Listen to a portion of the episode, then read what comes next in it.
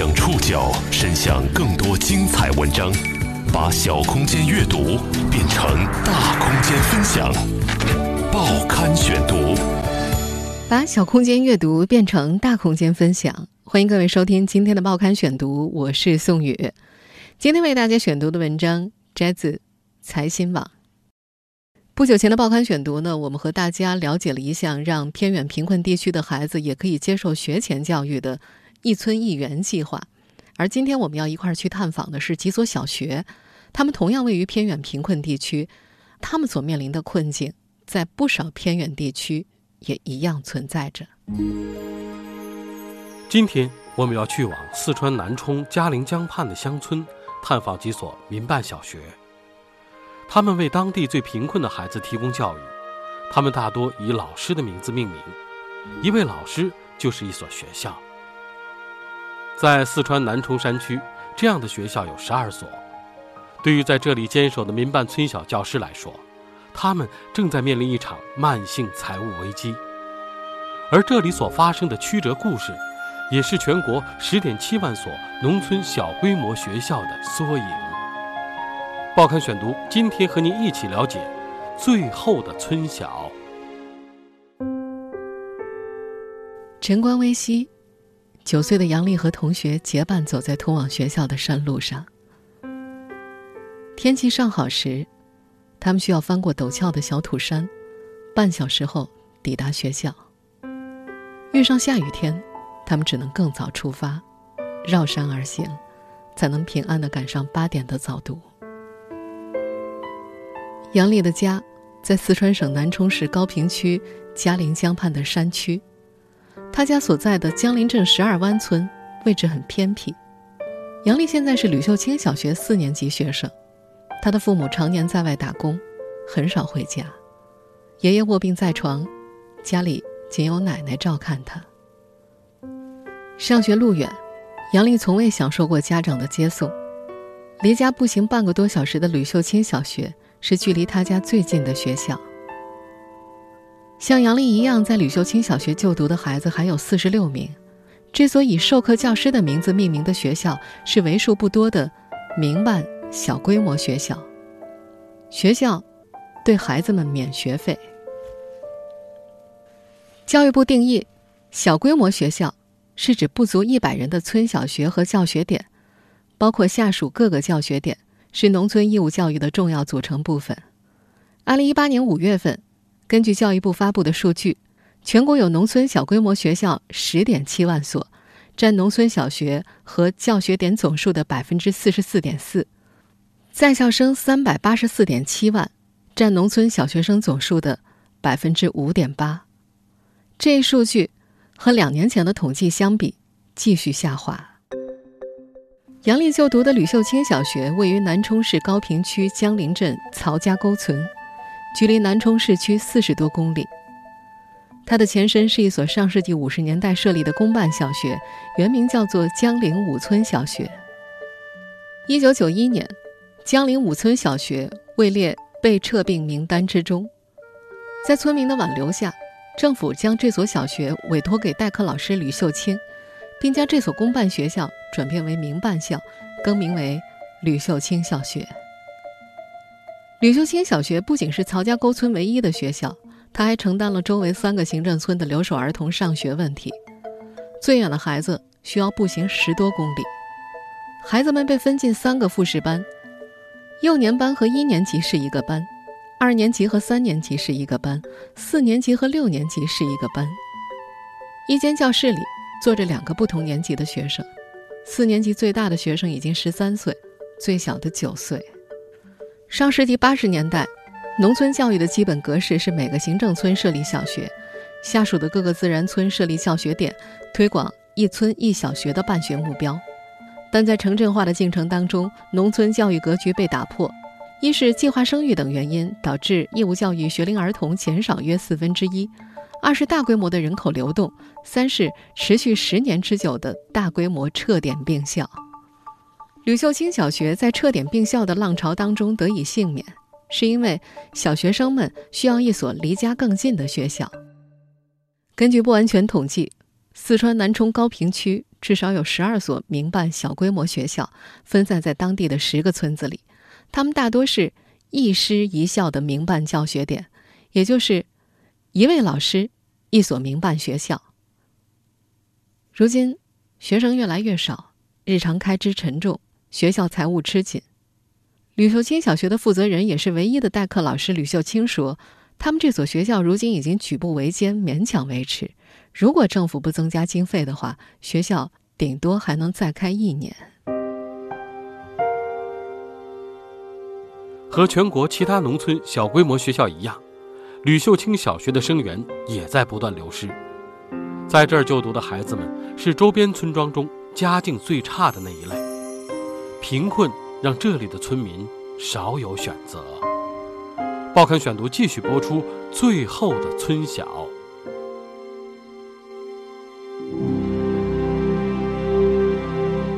九月十八号早晨八点，村角一座两层楼的平房传来阵阵早读声。吕秀清满怀心事。他在教室里走动巡视。上学期学校有近七十个孩子，到了这个学期开学就只剩下四十七个。今年没再招一年级。虽然生源不断流失，但仍有许多家庭坚持把孩子送过来。如今在吕秀清小学就读的孩子们，家庭境况在周边村庄当中属于最差的一类。五年级学生刘静和患病的外公外婆相依为命。他父母离异之后都外出打工了，逢年过节才偶尔回家看看。刘静的家所在的叉尔镇十三村远在十多公里之外，他每天清晨六点钟就要从家里出发独自上学，步行到学校要一个多小时。但如果要去镇中心学校读书的话，他单程需要步行二十多公里。刘静说，自己上学要经过火车站，走山路，走马路，还要经过一个洞子。小女孩所说的洞子是一条没有照明的隧道，昏暗潮湿，常年积水，需要走上几分钟才能够穿行通过。每次走到那儿的时候，刘静都很心慌。她说自己的上学路其实挺辛苦的，挺害怕的，但是没办法。吕秀清也说，到他们这儿来上学的都是最苦最穷的孩子，孩子们的父母外出务工，百分之九十八都是留守儿童，大多来自低保户、建档立卡贫困户。单亲家庭，为了给家庭增收，父母们纷纷外出谋生，孩子成了留守儿童。二零一七年十二月，四川省农村工作委员会发布的《四川省农村留守儿童调研报告》显示，这里有农村留守儿童九十三万人左右，占全国留守儿童数量的百分之十点三，其中南充留守儿童数量在该省居高不下。二零一八年一月份，根据高坪区人民政府统计。高坪的留守儿童高达三点六万名。吕秀金小学所在的南充市高平区，多年以来都属于四川省级贫困县，直到二零一八年七月份才宣布脱贫摘帽。贫困让村民少有选择。谈起孩子接受教育，远在广东东莞打工的一位父亲显得忧心忡忡。他在接受电话采访的时候说。村里能打工的都出去了，只剩下一些老人和小孩没办法去更远的中心校读书，根本负担不起房租、请人看护的费用啊！我们也是没得办法，不然谁不想把孩子送到中心校？送到相对更好的中心校和留在吕秀清小学的费用差距有多大呢？另一位在当地打工的父亲算了一笔账，在吕秀清小学读书。一个学期交两百二十块钱左右的教辅材料费和保险费就可以了，总开销控制在七百块钱左右。去镇里读书的话，要租房子，要请人照顾孩子，一年下来花费近五千，这对整个家庭来说是一笔巨款。之所以在镇里读书费用如此之高，是因为镇里的学校没有校车，也没有住宿。高平区汇龙镇众望小学的民办教师顾忠荣就说。公办学校的领导以及公办学校的教师怕出安全问题，怕负不起责任，所以一到六年级的学生是不住校的。没有民办小学校点的地方，家长只有带着孩子在集镇上租房。租房上学为留守家庭平添困扰。有多位家长都说，如果吕秀清小学关停，在保证孩子不辍学的情况之下，只能够去中心校上学，他们的家庭将会因此更加贫困。和吕秀清小学一样，小而弱，小而差，成为农村小规模学校的普遍画像。校舍简陋，师资紧缺，经费紧缺是他们的共同难题。今年三月份，北京感恩公益基金会的工作人员张义凯曾经到吕秀清小学调研，这里萧条的景象令他很难忘。一个木头房子，一座容纳四间教室的双层教学楼，还有一间租借来的小厨房。不到十平方米的主席台上，飘着一面五星红旗。吕秀清小学教室里摆放的几排桌椅，表面可见漆面掉落。教室一角摆着一个矮脚书柜，放着四大名著等经典作品，都是社会捐赠的。教室的最前方只有一个简单的讲台和一块黑板。城里已经普及多年的多媒体设备，在这儿依然是不可得的奢侈品。尽管在外界看来，吕秀清小学的教学条件远远不达标，但像这样拥有独立教学楼的民办教学点，在当地寥寥无几。剩下的那些民办校当中，大多都是租用村委会的办公场地和普通民房，他们根本就没有财力自建校舍。根据南充市政府2015年公开的数据，高坪区有小学141所，其中小学教学点高达92所。根据高坪当地的一位教育工作者透露说，这些村小早就被撤点并校了，大多是名存实亡。幸存的教学点当中，民办老师一己之力承担教学任务，在当地已经司空见惯。高坪区天峰乡梁彩荣小学校长梁彩荣就说，最多的时候他要教三个年级的课程。这所学校每年大概招三四个孩子。为了集中统一学生的年级，只有一个孩子来报名的时候，他通常会婉拒，或者是请孩子下一年再来报名。梁彩荣说：“实在是太辛苦了，很多时候他都不想招生了，但是他又不能走。如果让孩子们去镇上读书的话，很多家庭也负担不起。师资匮乏是小规模学校质量提升的一大瓶颈。南充市十二家民办教学点中。”教师年龄均为五十岁以上，大多是本村或邻村人。这些民办教师作为乡村基础教育的兜底者，多年来几乎陷入被遗忘的境地。报刊选读继续播出《最后的村小》。由于教学环境条件差，在这些小规模学校，从上世纪七十年代起，政府就没有派出过公办教师。这里的教学任务一直由民办教师来承担。这些教师在公立学校教书，却没有事业编制，被视为临时代课。虽然长期在岗，却同工不同酬，无法享受在编教师的工资待遇。他们被叫做代课教师。二零零六年，他们在全国共有四十四点八万人，其中农村中小学大约有三十万。当时各地涌现出对代课教师的补偿和转正的争议，上访不断。教育部曾经宣布将代课教师全部清退，但是对教育和教师的多年欠账却难以清偿，问题至今悬而未决。在南充撤点并校之后，当地一些村小纷纷转为民办，代课教师的身份更为尴尬。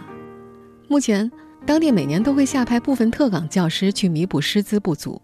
但是基本上只能够派到乡镇中心校、村小和教学点是无法享受的。高坪区汇龙镇众望小学的民办教师顾忠荣很是无奈，他说：“他们这儿条件太差了，谁愿意来呢？”从他接手民办校之后，就没有领到过任何工资，五险一金的待遇更是没有享受过。这些民办教师的收入从哪儿来？根据财经网的记者了解，当地财政。会对学校发放生均经费，除此之外，不再给教师发放工资，教师们的收入不得不从有限的生均经费当中去支取。生均经费又叫做学生平均公用经费，指的是在义务教育阶段之下，政府财政对于学校按人头发放的日常运营费用补贴。生均经费一般是六月或者十二月才发放。平常这些代课老师没有一分钱收入，所以一边教学一边务农成了他们的常态。吕秀清就在教学楼旁边开垦了一块菜地，利用课余时间种植蔬菜和粮食，勉力度日。他们全家以校为家，生活在一间不到二十平方米的办公室里，屋内狭小。吕秀清的丈夫只能睡在教室的后方，他的床是由两张儿童桌板床拼凑而成的。吕秀清说：“他是村子里唯一的高中生，如果他不教这个书，现在肯定买了房有存款了，各方面的待遇不知道比现在好到哪儿去。”在这些民办教师们看来，他们今天的困境源起于当地的撤点并校的风潮。作为这项政策的幸存者，当地教学点由公办转为民办。代课教师遭到了清退，之后教育部门却无力安排符合标准的师资，只得安排被清退的代课教师继续授课，而政府财政投入不足、教师短缺、待遇不公、经费紧缺等问题日积月累。在高坪区当地，十二所民办校的前身都是公办乡村小学，他们大多于始建于上世纪六十年代，有超过五十年的办学历史。上世纪八十年代初期，学校的老教师们陆续退休之后，教师队伍青黄不接。当地行政和教育主管领导决定用聘请代课教师的办法缓解用人之急。多位具有高中学历的村民被当地政府劝说，回到当地小学成为代课教师。顾中荣便是那时候成为代课教师一员的。一九八四年，十九岁的他在广东打工，月薪大约是一千块。这在当时是一笔不少的收入。他回忆，那会儿村支书说让他回来教书，并说可以转为公办的教师。虽然那会儿他的工作已经比较稳定，但听到娃娃没学可上，再加上可以转为公办教师，他在再三迟疑之后，选择回到了村里。可是令顾中荣始料未及的是，登上三尺讲台十多年之后，一场大刀阔斧式的撤点并校风波来临了。上世纪九十年代起。原有的村小教学点开始被撤销，大多数学生集中到小部分城镇中心学校读书。二零零一年起，全区代课教师遭到大规模的清退，村小面临关停。但也是从这一年开始，贫困地区的孩子们上学愈发不方便，有些村民纷纷找到当地的教育部门，希望能够将村小保留。在双方协商之下，这些原有的公办校转为了民办校，也就是。当地政府把学校全权委托给这些已经被辞退的代课教师，并颁发了办学许可证。《民办教育促进法实施条例》对于委托办学有粗略的表述，也就是县级人民政府根据本行政区域实施义务教育的需要，可以与民办学校签订协议，委托其承担部分义务教育任务。但在实施情况当中，多位民办校的教师表示，他们和区教育局并没有签订任何协议。由于委托办学的关系并不明确，民办校从成立之初就处于弱势地位。发展至今，这些民办小学也不是具有从一年级到六年级完整设置的完全小学，而是归当地中心校管辖的民办教学点。教育经费的下发随意性非常大。起初，转为民办校身份的教学点是依靠学费来自负盈亏的，学校没有得到过政府的经费支持。不过，从2001年到2007年，两免一补政策逐步推广，农村义务教育阶段家庭经济困难的学生豁免学杂费和书本费，住宿生还能够得到生活补贴。根据教育部的要求，从2001年开始，在贫困地区农村义务教育阶段学校实行一费制收费办法。也就是，在严格核定杂费、课本费和作业本费标准的基础之上，一次性统一向学生收取费用，目的是为了治理学校的乱收费，减轻农民负担。二零零五年，这一政策陆续在南充市高坪区中小学开始推行。在我国，民办校的经费来源分为两个阶段。从2001年开始实施的一费制是重要分水岭。从那一年开始，这些从成立之初就处于弱势地位的小学校，生存环境愈发艰难。报刊选读继续播出《最后的村小》。在南充当地，一废制的政策实施之后，民办教学点的绝大部分费用就通通出自我们前面提到的生均公用经费，政府没有额外的资金补助。这些教学点的老师们表示，在此之后，他们的运营更为艰难。民办校的经费来源分为两个阶段，多位民办教师都透露说，上世纪九十年代一费制实施之前，民办小规模学校是允许收学费的，每人每学期两百三十块，中心校每学期抽走一百八十块的管理费，剩下五十块作为整个小学的运营费，如果有结余的话。则作为教师工资。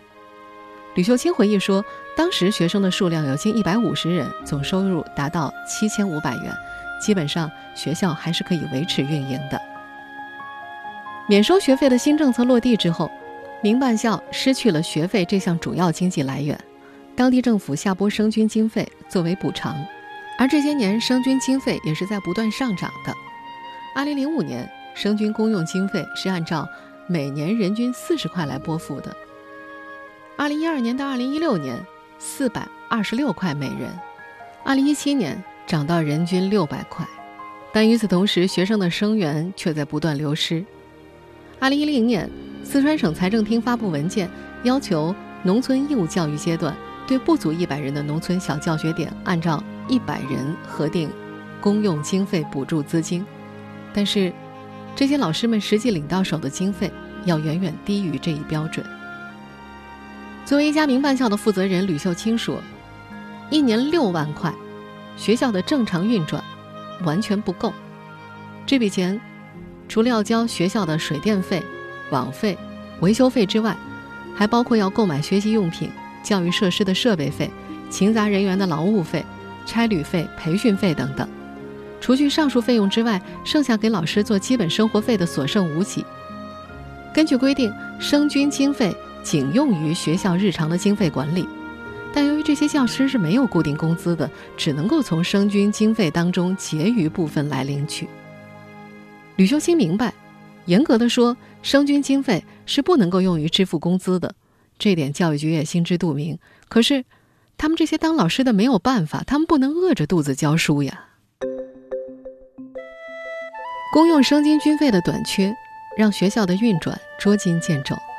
根据当地的民办老师反映，2005年之前，高坪区共有一百多所民办村小。由于资金不足，政府扶持力度有限，这些村小陆续消失了。目前仅剩下十二所。2018年8月，根据四川省南充市高坪区教育局发布的《关于民办农村小学教学点相关问题调查核实的报告》。文件中表示，安排专人逐校收集民办农村教学点发展中存在的困难，制定整改时间表，确保在暑期中就全面完成整改。可是到了今天，开学已经将近一个月了，这些村小的现状没有得到任何改善。九月二十号那天下午五点半，吕秀清站在学校门口，目送着学生放学。对于未来，这位从业多年的女老师心生迷茫，她说：“教育局的人告诉她，办不下去就写申请，他们会把娃娃接走，而老师就不管了。”她有些不忿：“我教了一辈子书，却被这样对待。”追问今后的打算，她沉默不语。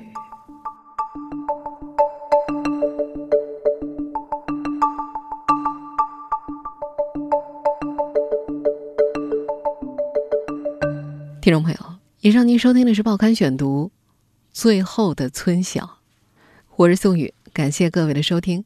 今天节目内容摘自财新网，收听节目复播，您可以关注《报刊选读》的公众微信号“宋宇的报刊选读”，或者登录在南京网易云音乐。我们下期节目时间再见。